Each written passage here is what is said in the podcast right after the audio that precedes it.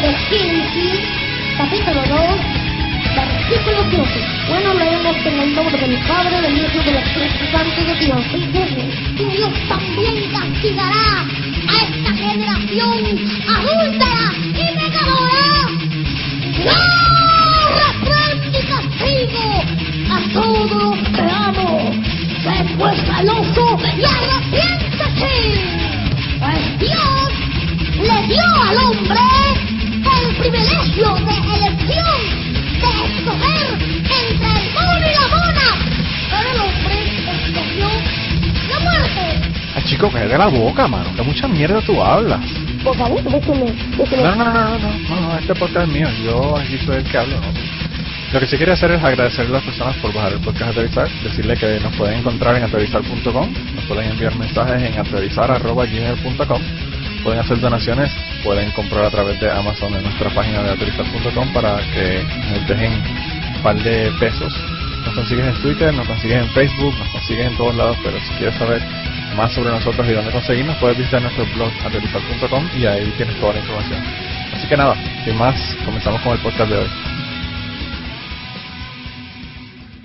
Bienvenidos al podcast número 107. En este podcast eh, tuvimos ciertos problemas. Eh, participamos Ángel, Kirkigan y yo.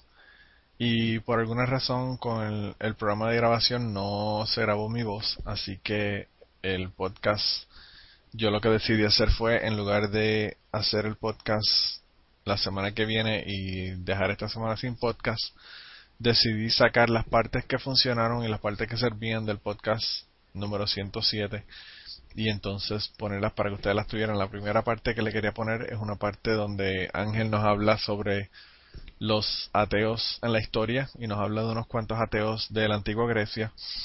Y la segunda parte que le quería poner ahora, después de eso, es eh, la parte donde uh, Kierkegaard nos habla de la Biblia, nos habla del Apocalipsis, de la Dama del Apocalipsis y quién es y de dónde sale esta figura tan enigmática, ¿verdad?, del Apocalipsis. Así que los voy a dar con esas dos partes y luego entonces voy a darle un poco de información sobre las noticias y los temas de los que hablamos en el podcast.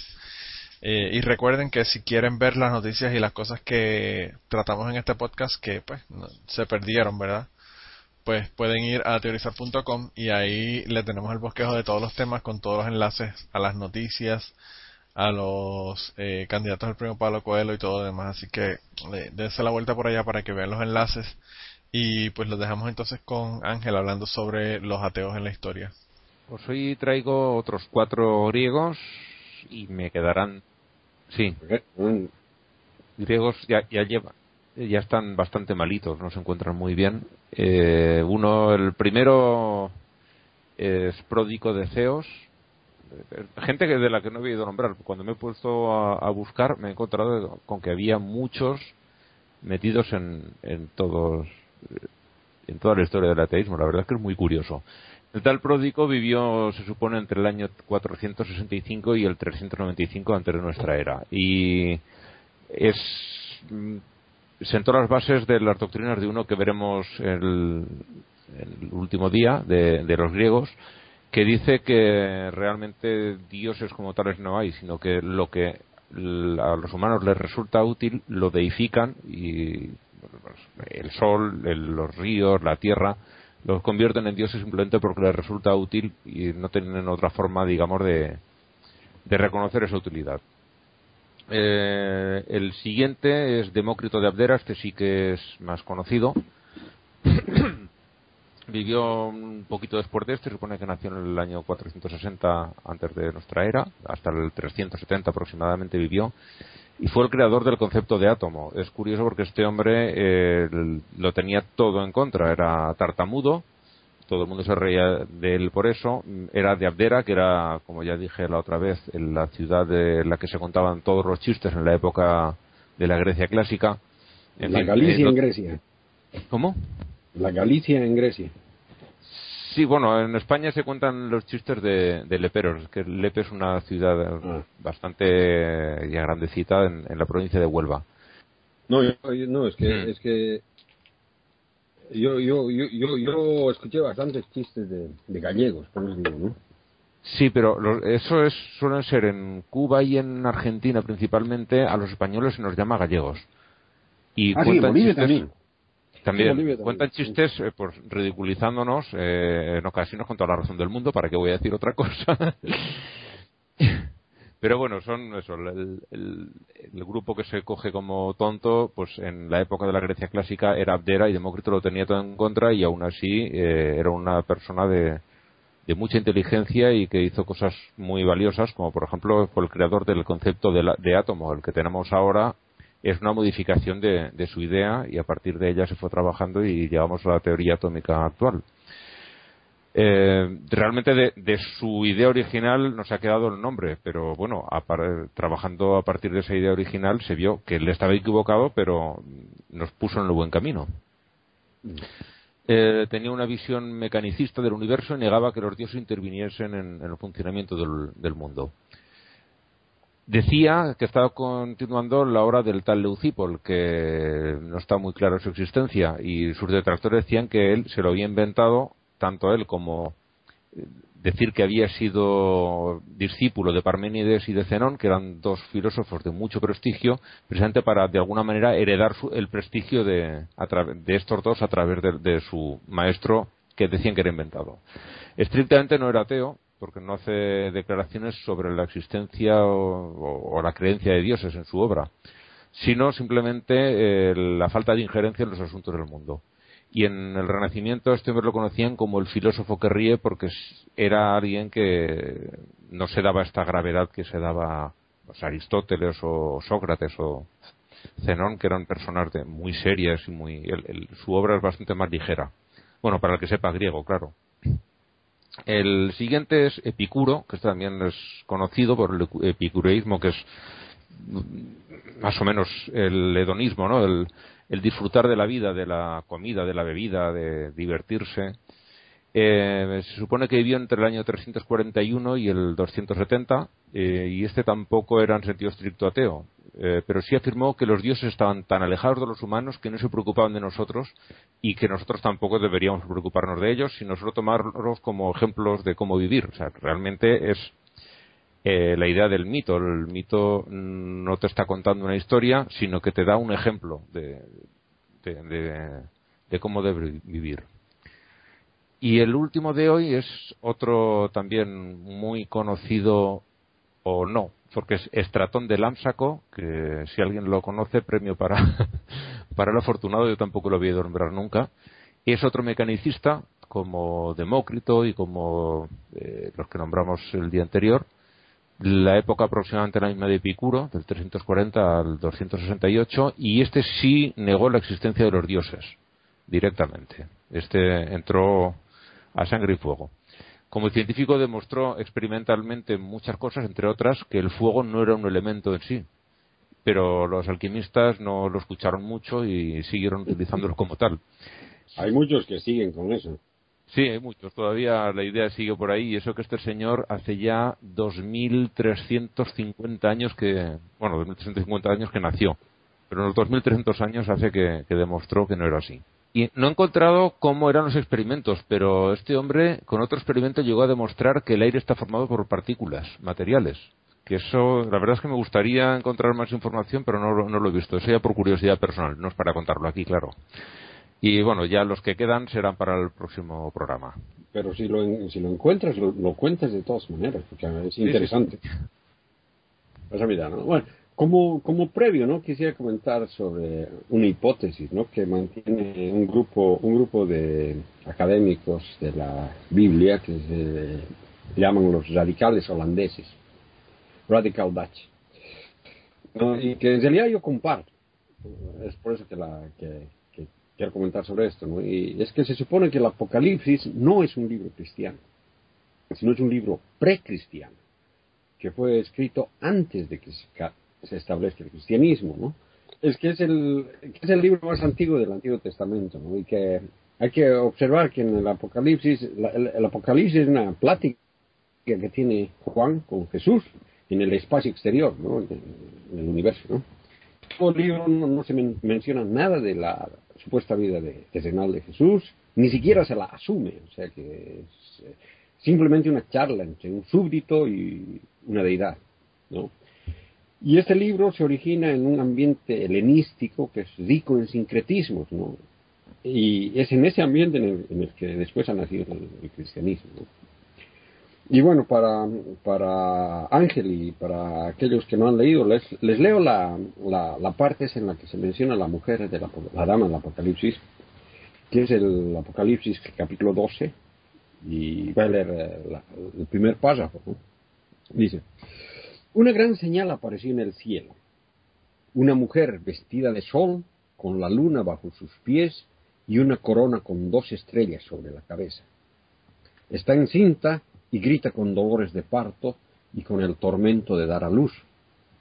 Y apareció otra señal en el cielo, un gran dragón rojo con siete cabezas y diez cuernos, y sobre sus cabezas siete diademas. Su cola arrastra una tercera parte de las estrellas del cielo y las precipitó sobre la tierra. El dragón se detuvo delante de la mujer que iba a dar a luz para devorar a su hijo en cuanto lo diera a luz. La mujer dio a luz un hijo varón, el que ha de regir a todas las naciones con cetro de hierro, y su hijo fue arrebatado hasta Dios y hasta su trono. Bueno, esa es la dama del, del Apocalipsis. La Iglesia Católica interpreta este texto como una descripción de la Virgen María y el nacimiento de Cristo. Incluso las imágenes más famosas, las vírgenes más famosas, están inspiradas en ese párrafo. Los protestantes, en cambio, identifican a la mujer como el pueblo de Israel y al niño como la iglesia, Y hay interpretaciones fundamentalistas más modernas que incluso llegan a identificar a la mujer como como el Estado moderno de Israel. De todas formas, la, interpretación católica no es satisfactoria, ya que cualquier autor cristiano, si hubiera querido hablar de María, sencillamente podría haberla nombrado y así evitado todas otras interpretaciones. Además, es mucho más serio cuando vemos que tampoco nombra a su hijo, a su hijo varón. Esto luego se confunde, ya que los cristianos tienen la idea de que Jesús ha nacido de María en la tierra, ¿no? Y esto, mm, esto más bien parecería reflejar la idea de algunos gnósticos que pensaban que Jesús había nacido y vivido en, uno de los cielos espirituales, no en la tierra, y que fue crucificado por los arcones, ¿no? Los arcones son los, ángeles del demiurgo. Bueno, desde luego que si leemos el libro como si fuera un libro cristiano, entonces tendremos necesariamente que identificar a esa mujer con, de alguna manera con María. Pero este es un libro bien raro, ¿no? Es tan raro que, por ejemplo, está lleno, como muchos académicos lo han demostrado, de imágenes astrológicas antiguas. Y este es uno de los ejemplos más claros. Es una mujer vestida de sol, con la luna bajo sus pies y una corona con dos estrellas, que tiene un hijo y es perseguida por el dragón que quiere devorar al hijo apenas nace, ¿no? Pero que es luego es escoltado por Dios al cielo hasta que sea el momento en que reine las naciones. Y esta es una representación de la constelación Draco, que está persiguiendo a Virgo en el cielo, donde tiene una madre virgen, ¿no? Pero que se interpreta en términos del nacimiento del dios Zeus. En el antiguo mito del nacimiento del dios Zeus, eh, el dios Zeus es uno de los hijos del titán Cronos, que castró a su padre Uranus para apoderarse del gobierno del universo, y que él mismo tenía miedo que lo mismo le pase a él y así que decidió comerse a todos sus hijos apenas estos nazcan. Y eso, y así lo hizo con, sus primeras guaguas, ¿no? Hasta que finalmente el niño Zeus nació y su madre, Rea, con su suegra Gaia, lograron cambiar al niño con una roca a la, a la, que le envolvieron en la placenta de Zeus y eso le dieron a Cronos, ¿no? Y de alguna manera este no se dio cuenta y se comió la piedra. Seguramente debe estar un poco borracho o algo así para no diferenciar el sabor entre una piedra y un bebé, ¿no? Pero bueno, como creyó que se comió Zeus, esto le garantizaba su gobierno universal por una eternidad, ¿no? Pero Zeus, que estaba predestinado a ser el rey de los dioses, crece oculto en una isla en Creta, en el Mediterráneo, y Cronos no sabe nada de eso hasta que se entera por las malas, ¿no? El día en que es destituido por Zeus y hecho prisionero y bajo las aguas en algún lugar del Mediterráneo. Zeus se convirtió en el rey de los inmortales Y este es un mito antiguo. Y ese, este, en este texto es, este mito combinado con la constelación de Virgo y Draco. Desde luego que es interesante que si es que este texto ha sido de alguna manera cristianizado, mm, ¿cuál sería la interpretación anterior a María? O si hay una interpretación precatólica o preortodoxa de este texto que fuera un poco más sincretística, ¿no? Lo cierto es que los cristianos primitivos estaban interesados en astrología, lo que se ve, por ejemplo, en el cuento de los magos de Oriente, que leyendo las estrellas sabían que Jesús iba a nacer, ¿no? Incluso hay sectas esotéricas del estilo de, de, las que Manolo frecuentaba más antes, ¿no? Que trataban de leer este texto como un récord horoscópico del nacimiento de Jesús. Pero bueno, originalmente no era Jesús, sino Zeus, porque esto no llena, no llena la descripción de Jesús. Este niño solamente va a crecer para luego reinar en las naciones. No hay mención de muerte ni resurrección, por ejemplo. Además hay otras partes en el Nuevo Testamento en, las cuales Zeus también es mencionado implícitamente. Por ejemplo, al escoger a sus discípulos Jacobo y Juan, Jesús los llama Boanerges, que quiere decir hijos del trueno, y es exactamente el nombre que tenían Castor y Pollux, hijos de Zeus. Y bueno, respondiendo a la pregunta original, ¿no? la mujer del Apocalipsis es Zea, la esposa de Cronos y la constelación Virgo. Bueno, gente, luego de haber hablado de estos dos temas, hablamos de los nominados para el premio Pablo Coelho y los cuatro nominados de esta semana fueron Sandy Ríos, que es la directora de Asuntos Gubernamentales de American Family Association, porque dijo que Obama eh, tenía tanto carisma que no había forma de que él tuviese todo ese carisma sin tener poderes sobrenaturales. Eh, el segundo fue Fernando Sebastián, que fue arzobispo de Pamplona y ahora eh, lo nombraron cardenal, ¿verdad? El nuevo papa lo acaba de, nombrar cardenal. Y él dijo que, que, la homosexualidad es parecida a condiciones corporales como la hipertensión que él padece y que se pueden curar, ¿verdad? Y además de eso, pues atacó a las, parejas que no tienen hijos porque obviamente las personas se casan para tener hijos y los que no tienen hijos no, no sirven a la sociedad. Eh, la tercera nominada esta semana fue la custodio de la iglesia de San Pietro de la Yenka, que es una iglesia en Polonia en donde había un tubo con sangre del Papa Juan Pablo II y aparentemente alguien se metió a la iglesia y se robó la sangre del Papa Juan Pablo II. Pero la señora esta, ¿verdad? La custodio de, de la iglesia, que fue la que encontró que se habían robado eso y se habían robado un crucifijo, dijo que eh, el robo no fue un robo, sino que fue un secuestro porque se habían robado una persona, ¿verdad? Como si la sangre del Papa Juan Pablo II fuese una persona. Y pues la nominamos a ella y también nominamos al ladrón por robarse esa mierda, ¿verdad? Que, encontró. Eh, no sabemos para qué quería la sangre esa. Eh, y el, el cuarto nominado fue Bob Larson, que él es un reverendo de Arizona. Eh, y no sabía yo si nominarlo a él porque eh, el que realmente se debe nominar es a las personas que le pagan a él por practicar exorcismos cibernéticos, ¿verdad? Él, él cobra 295 dólares a la hora por hacer exorcismos a través de Skype o de Internet. Y, por sus videos, ¿verdad? Los videos, él sube unos videos de exorcismos a, a Internet. Así que no sabemos si nominarlo a él o a, ¿verdad? a la, a, la gente que le paga por, por esto.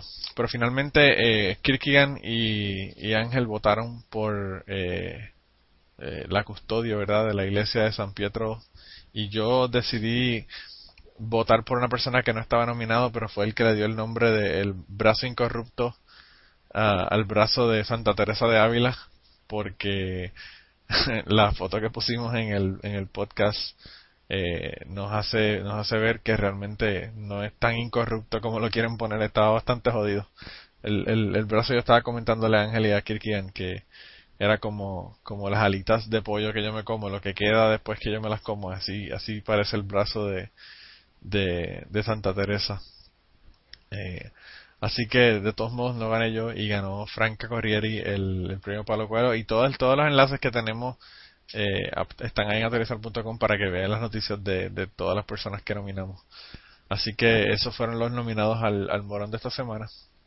y la ganadora fue ella, Franca Corrieri.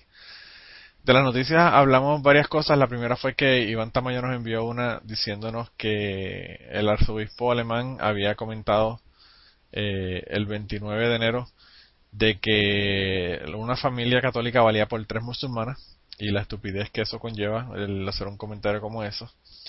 Hablamos sobre un cuento sobre una, un niño que quería ser niña, ¿verdad? Un niño eh, que resultó ser transgénero, que escribió una, una mujer que tenía un programa de infantil en Puerto Rico, que, su nombre artístico es María Chusema, y pues todas todas las peleas y todas los eh, las cosas que le han ocurrido a ella por haber hecho ese cuento de parte de la comunidad bien conservadora de Puerto Rico y el artículo está ahí eh, y comentamos pues los pros y los contras y, por qué eh, se debe o no se debe hacer un cuento para niños de, de edades tempranas sobre este tipo de temas hablamos también de que Alexander Ann eh, fue sacado de prisión. Él es la persona que fue el bloguero que, hizo unos comentarios eh, de que era ateo en internet y lo metieron preso por dos años y medio en Sumatra. Y luego de un año y medio acaban de sacarlo de prisión, así que eh, comentamos que las cosas no han mejorado, siguen igual y las personas si vuelven a hacer comentarios vuelven a meterlos a la, cárcel, pero por lo menos ya él no, es, no se encuentra en la cárcel. Y el último tema que comentamos fue el escándalo de abuso sexual en Arecibo, Puerto Rico, donde han habido un montón de, casos que se están reportando. Eh, y la iglesia eh, de la iglesia católica verdad de Puerto Rico se está defendiendo y diciendo que pues que ellos no tienen conocimiento y que lo que lo que se tenía conocimiento se había enviado al Vaticano y que el Vaticano no había hecho eh, nada. Así que tienen una pelea ahí bastante intensa con el asunto y, y le pusimos dos noticias sobre el asunto para que las personas que quieran leerlo puedan leerlo. Y finalmente lo otro que hicimos fue mandar al carajo a un montón de gente. La lista de personas aquí mandamos al carajo pues está ahí. Entre ellos fueron eh, las personas del Ejército de Salvación en Australia que estaban violando y golpeando niños en sus centros allá en Australia. Las eh, unas monjas eh, católicas de Irlanda que estaban maltratando de manera horrible a, niños eh, que tenían en sus centros allá en Irlanda. Entre las cosas que le hacían, los obligaban a comerse su propio vómito cuando estaban eh, enfermos. Y yo eh, recomendé a unos padres que tuvieron un hijo y tan pronto nació le, lo vistieron de fatiga, ¿verdad? Con, con ropa de camuflaje y pues lo pusieron, dijeron que iba a ser un mártir para el Islam. Eh, con solamente horas de, haber nacido. Así que toda esa gente para el carajo y tenemos otro montón de gente eh, en las listas. Tenemos tres o cuatro noticias más en la lista de personas que queremos mandar al carajo. Y una de las cosas que estábamos hablando, ¿verdad? Que, que fue el, el tema que le dio eh, el nombre al. O, el, o el nombre del episodio, ¿verdad? O el nombre del podcast de esta semana. Que es celibato. Y es que Ángel estaba comentando sobre el celibato y cómo el celibato, él entendía que era un celibato por oportunidad. Ah, él entendía que los sacerdotes eh, eh, eran pedófilos por, por el celibato y que eran eh, no celibato por oportunidad, sino ellos eran pedófilos de oportunidad porque tenían la oportunidad y pues tenían la necesidad porque no podían tener sexo porque la iglesia lo prohibía. Y yo le comenté que fue al revés, yo, yo lo que entendía era que la iglesia se convertía en un refugio de pedófilos por el hecho de que no hacían nada cuando encontraban que habían personas que estaban abusando de niños. Así que pueden ocurrir esas dos cosas y no sabemos bien exactamente cuál de las dos es la razón por la que hay tanto pedófilo en, o pederasta en la Iglesia Católica y una de las cosas que le pedimos en el podcast es que las personas eh, opinaran, ¿verdad? Nos opinaran en el grupo de Facebook ¿qué ustedes creen? Si ustedes creen que es que los, los pedófilos son pedófilos porque tienen la oportunidad y no tienen la oportunidad de tener sexo con nadie, o si es al revés, que al ver que la Iglesia Católica es un refugio en donde no se reporta a la policía las andadas de estos pedófilos, pues es por esa razón que los pedófilos quieren entrar a la iglesia. Así que nada, con esa, con esa asignación los dejamos. Le pedimos disculpas porque el podcast no se, no quedó bien esta semana, no grabó bien. Ya estamos tomando las medidas adecuadas para que el de la semana que viene se grabe y no haya ningún problema. Estamos haciendo pruebas esta semana antes de que llegue el día de grabación. Así que esperamos que ya esto no vuelva a ocurrir. Y pues nada, eh, nos vemos la semana que viene. La cita de esta semana fue de Tom Waits, y la cita de cierre que utilizamos esta semana decía, ¿no se da cuenta usted que el diablo no existe? Es simplemente Dios cuando se emborracha.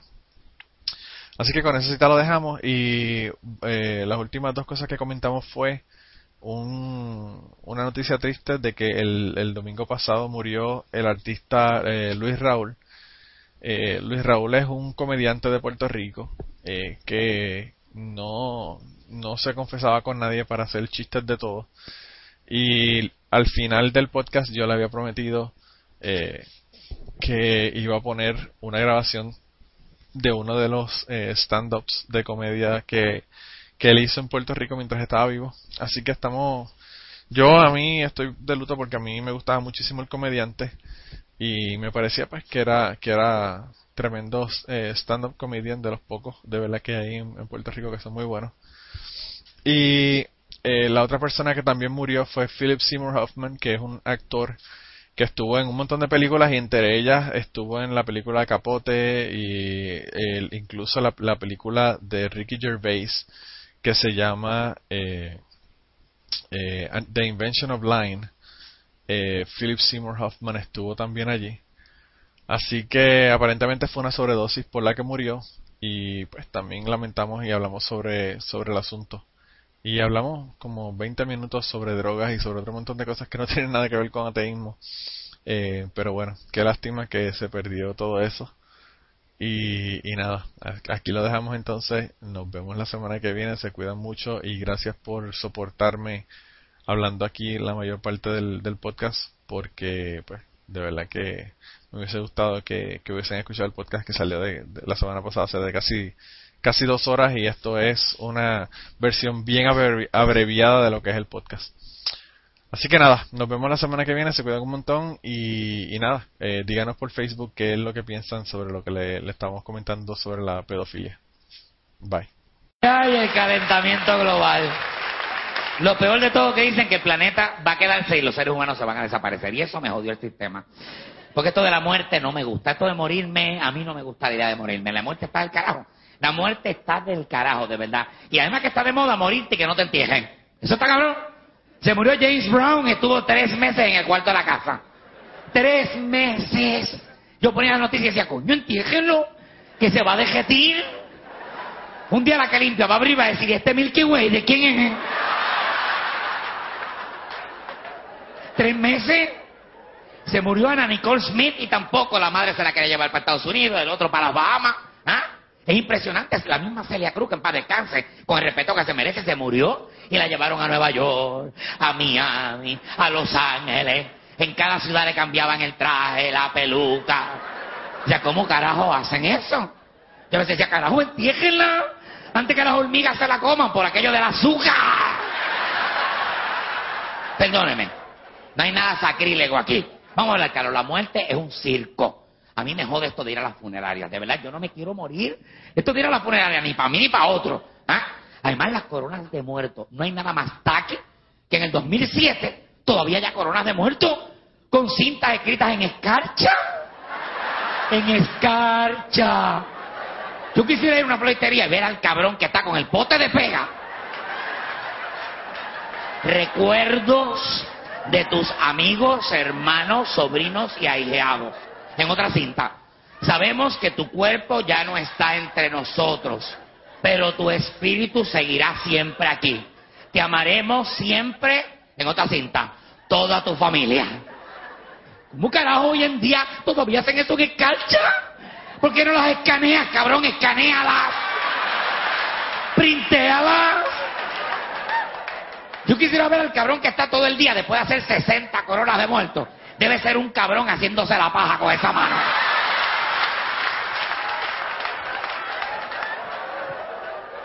Yo detesto las funerarias. Mierda, me van a velar. Mierda. Porque ustedes van a las funerarias a joder, a criticar al muerto. Yo lo sé. Van a joder, tras que jodieron en vida, van a joder al muerto porque llegan tarde a la funeraria. Uno siempre llega tarde, tratar de ver a la menos gente posible. ¿Ah? Y llega y lo último que hace es llegar al féretro y empieza. No se parecen. Cabrón, claro que no se parece. Porque hace un año que estaba así de jodido y tú no lo visitaste. Está hinchado. Claro, si tiene algodón hasta en el culo. Claro que tiene que estar hinchado. Mierda, voy a dejar que me velen. Para que me vayan a pelar y a joder a la funeraria. ¿Ah? Además, yo tengo idea de cómo carajo me voy a ver. Por Dios santo, que si yo me dejara velar, me iba a ver así.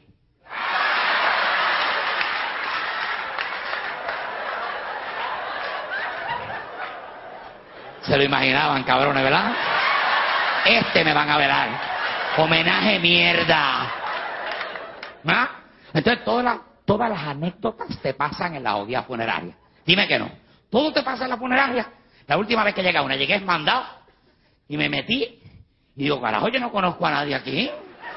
Bueno, pero anyway, como no era muy allegado, y llego al ataúd y digo, puñeta, este hombre no es el muerto que yo vine a ver.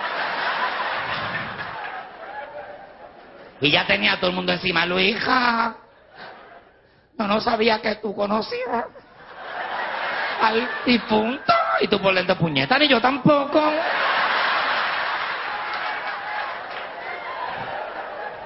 Te pasa de todo en la jodida funeraria. Salgo de ahí, andaba con un pan y salgo y me voy a meter a la otra y están los libritos de recordatorio que usted firma y voy a firmar y empiezo a escribir y mi amigo, mi amigo me dice, no, no firme, que dicen que tú el que escribe el nombre se va detrás del muerto, cabrón. Y yo me jodilla, yo había escrito Luis. Y con calma le pongo vigoro.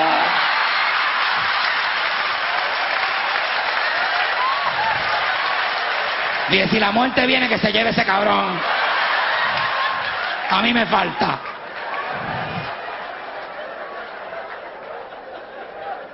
Te pasan todas las anécdotas en la, en la funeraria. Y lo que no te pasa en la funeraria. Señores, te pasa en el cementerio. Si es un circo la funeraria, peor es el jodido cementerio. Yo trato de evitar llegar al cementerio. Porque ahí es que los familiares, la viuda, los hijos guardan las energías para joderte el día.